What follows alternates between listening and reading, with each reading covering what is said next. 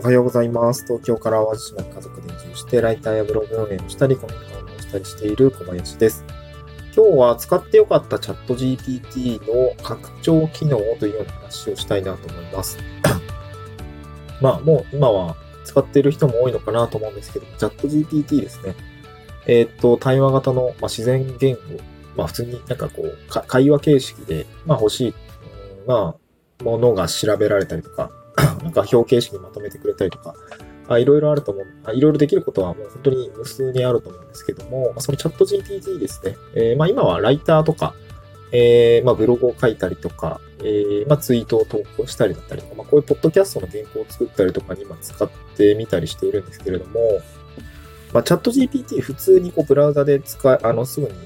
うんと、まあシングルサインオンを使って、Google のアカウントでシングルサインオンすれば、簡単にもアカウントも作れるやつですけども、えーっと、まあ普通にこう、対話型で使っていくっていうことでも全然十分なんですけど、まあちょっとその、より便利に使うために、なんかできることってないのかなって、個人的にはちょっと 気になるところがあって、まあ、というのもなんか、最近も子供がめちゃくちゃ熱が 出たりとか、風邪ひいたりとか、今僕もちょっと風邪気味なんですけど、なんかその、時間的な制約がとにかく多くなってきたというか、うーんこのままだと、まずいなっていうところ、まあ本当にじゃじゃちょちょっとした危機感があって、うまくこう、通常業務というか、今普通にやっていることというのがなんか時短できないかなっていうのを今模索しているところなんですけど、なので、まあその一端を担うのはこのチャット GPT なのかなというふうに考えていて、ちょっといろいろ今試してみているんですけども、まあもう今、えっ、と、中地さんとか、えー、鹿丸さんとか、まあ、いろいろそのチャット GPT の利用について解説する動画とか、まあ、YouTube とか、かなり有益な動画いろいろ出ているので、えーそれを見ながら実際に触ってみて、あ、これは便利そうだなっていうところが、なんかいろいろあったので、今回はその、まあ、Chrome 拡張機能ですね。えー今、Chrome ブラウザ使っている人は、あの、今回の、まあ、僕の内容の感想みたいなのが、まあ、ちょっと役に立つのかなと思うんですけども、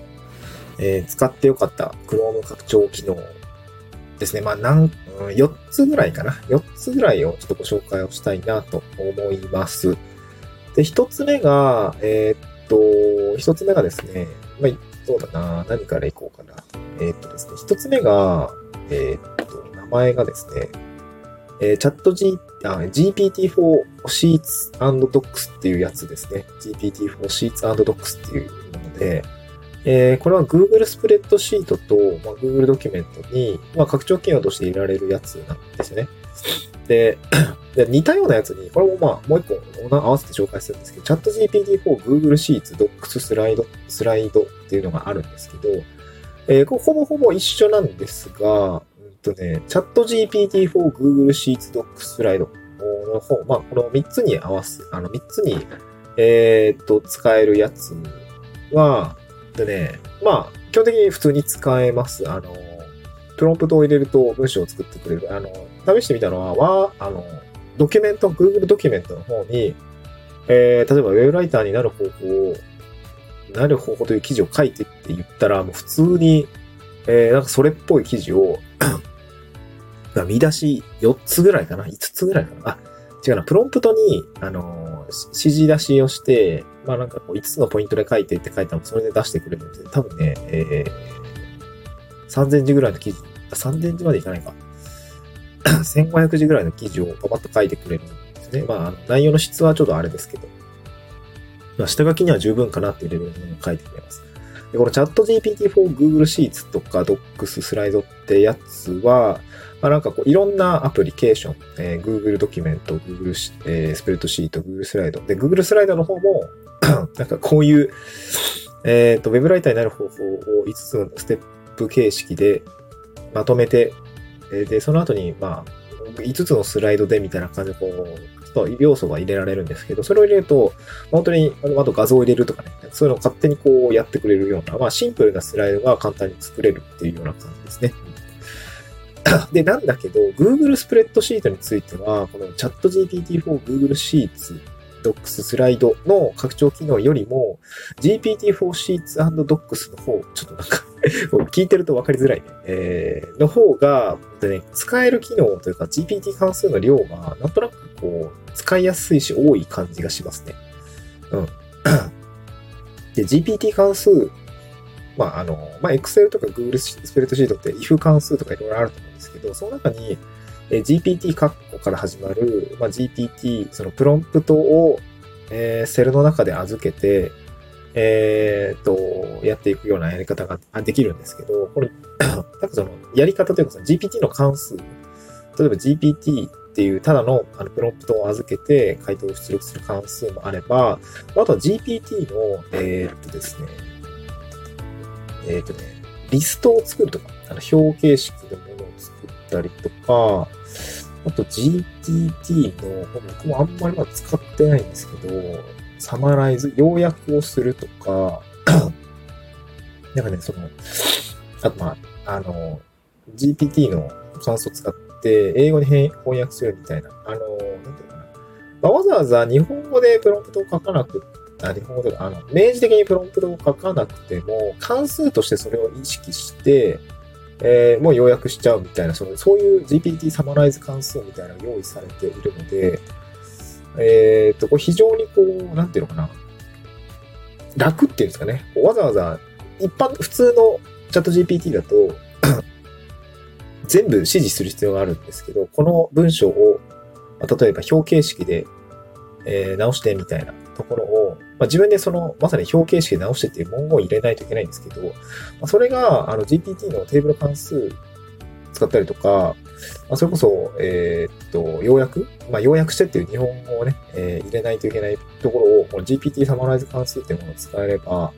えー、っと、簡単に、もう、もう、まあ、なんか、GPT で要約するような関数が設けられてるんで、これめっちゃ便利だなと思ってて、で、それが、それを使うには GPT-4 Sheets Docs という拡張機能を使うのが、やっぱ簡単でしたね。うん、なんかいろいろこう Google スプレッドシートと連携するような、えー、拡張機能あるんですけど、こいつがいっちゃんすごいなと思いました。GPT 関数多いぞみたいなところがあって、もちろんうまくまだ活用できてないんですけど、かなりリサーチとか便利だなっていうところがあったので、GPT-4 Sheets Docs っていうのは非常にこう便利だなっていう感じでしたね。うん、はい。えー、まあちょっと、えー、もう冒頭7分ぐらいで2つ紹介、同じようなやつを2つ紹介したんですけど、スプレッドシートが特に僕は記事のリサーチだったりとか、なんかそういうのに使うので、えかなり使えるなっていうところでしたね。うん、で、もう一つ、あと、あとは、えー、YouTube サマリーおあ、違う、YouTube Summary with Chat GPT ってやつも拡張機能として入れました。で、これは、まあ、使ってる人も多いのかなと思うんですけど、YouTube の内容を文字起こしして要約するっていうところまでが一連になってくるようなやつですね。だからこめちゃくちゃ楽というか、YouTube 長いやつあるじゃないですか。YouTube 長いやつある1時間とか、あの、まあ、30分とか長いと思う。全部見るにはちょっとやっぱしんどくって、それをテキスト上で、えー、ざっと要約して、えー、くれるっていうところは非常に便利で、なんかこう、まず一旦 YouTube 見る前に、このようやくさばいて、内容見て、あ、なんか有益そうだとか、あの結論だけ分かって、より詳しく見見たかったら、えー、そっちに飛ぶみたいな感じになっていたりしますかね。その、えー、YouTube の予約が非常に使えそうだっていうことですね。で、もう一つ、これめっちゃ便利だなと思ったのが、AIPRM for ChatGPT ってやつですね。これ何かっていうと、あの、ChatGPT って、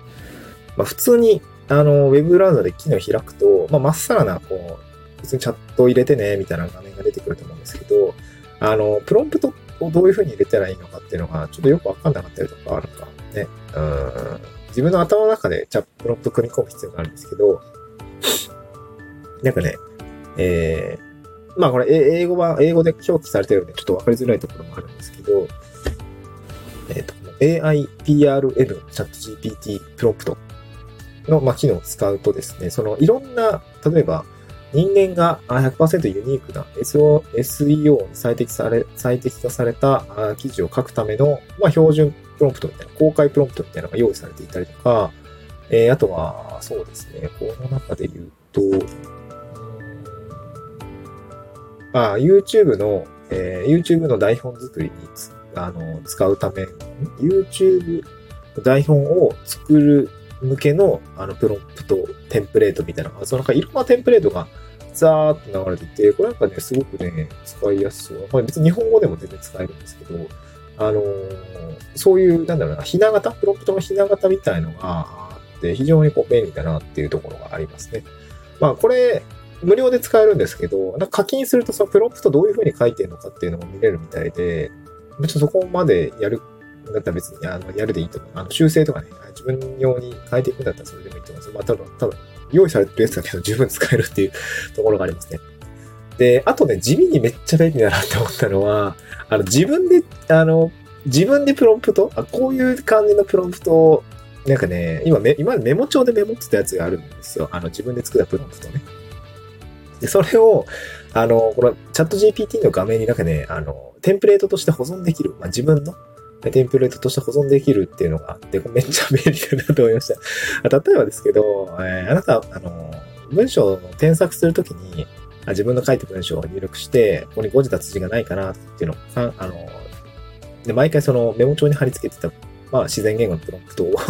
貼り付ける必要があってやってたんですけど、それがね、あの、ワンクリックで済むのがすごく便利になりました。まあ、例えばですけど、文章を添削するときに 自分で打った文章を入れて、えー、例えば、えー、あなたはプロの編集者です。以下の文章を、えー、以下の文章を以下の条件でチェックして、えー、リライトの必要があればそれを提案してください。みたいな感じで、いろいろ条件書くんですよ。その、えー、誤字脱字がないことが、えっ、ー、と、う、ん、助詞が連続してないとか、語尾が連続してないとか、いろいろこう見てほしいチェックポイントを項目として並べておいて、で、ただそのまま入力すると、なんかね、原文をいちいち全部出してきて、そうすると、チャット GPT のそのトークン、えっ、ー、と、取り扱う長文が入れられないので、その原文は出力しないでほしい。あの間違ったとこだけ抜粋して出してほしいみたいな、こう、指示をプロンプトに書いて、あの、やっていく必要があるんですけど、これがですね、あの、いちいち書かないといけないんでめんどくさかったんですけど、自分のその、トークン、あの、自分の、なんていうの、えー、プロンプトとして、あの、保存できて、まあ、毎回これ使えばいいや、みたいなところが、あの、すごく非常に便利ですね。まあ、あとは使い方として、あの、さっきのその、まあ、僕、ポッドキャストのキャッチーなタイトル10個考えてとかも、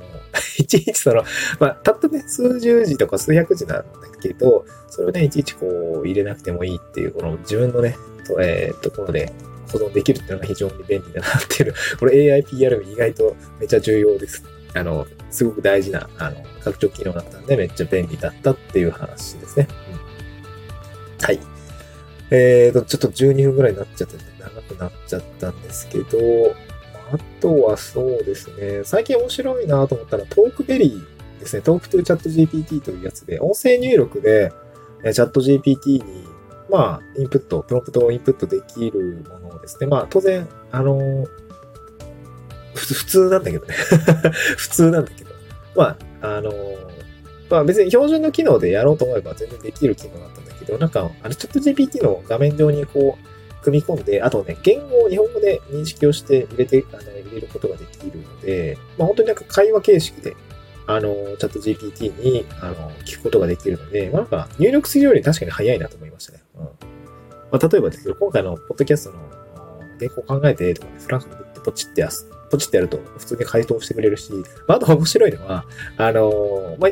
僕今 Windows PC 使ってるんですけど、Windows PC 標準のその、音声合成、あ、音声読み上げ機能を、まあ、使ってチャットチ、ャット GPT がね、その内容を話してくれるっていう 面白い体験ができますね。だから普通に会話する、AI と会話するってことができますね。若干やっぱタイムラグがあって、え人間のような自然な会話にはならないんだけれども、これはでも面白かったですね。体験としては。うん、別に読んだ方が早いからさ、あの、別に読み上げてくれるのを待つ必要はないんだけど、まあ、自分が音声入力するトークベリーですね。トークベリー、トークトゥーチャット GPT っていう機能を入れておくと、えー、自然にこう、え音声合成、あ、じゃえっ、ー、と、音声入力ができるので、まあ、これはすごく便利だなっていう感じですね。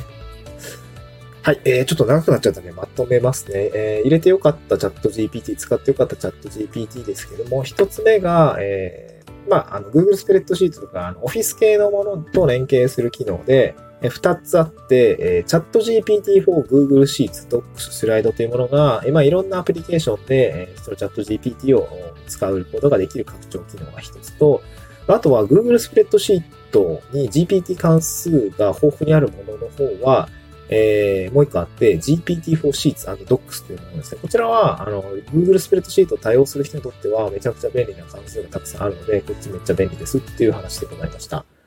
で、あとは YouTube のサマリーですね。えー、と、名前が、えー、YouTube サマリー with ChatGPT ですね。えー、動画を全部見なくてもいい。要点だけ抜き出すんだったら、この YouTube サマリー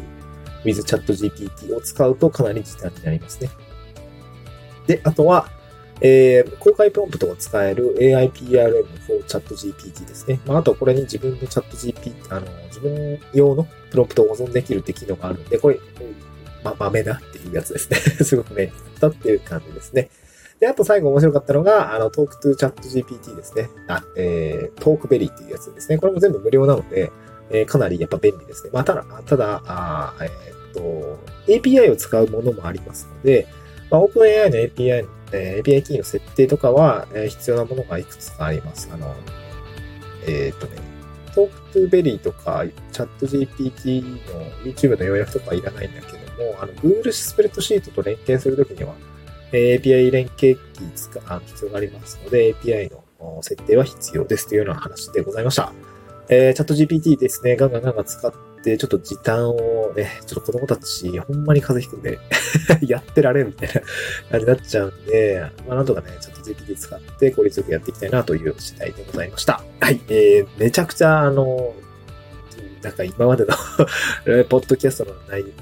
内容と相関係ないかもしれないですけど、まあ、こういう風なチャット GPT、最新の AI のテック情報をですね、あの、使ってみて、こう思ったよというような話でございました。はい、また次回の収録でお会いしましょう。バイバーイ。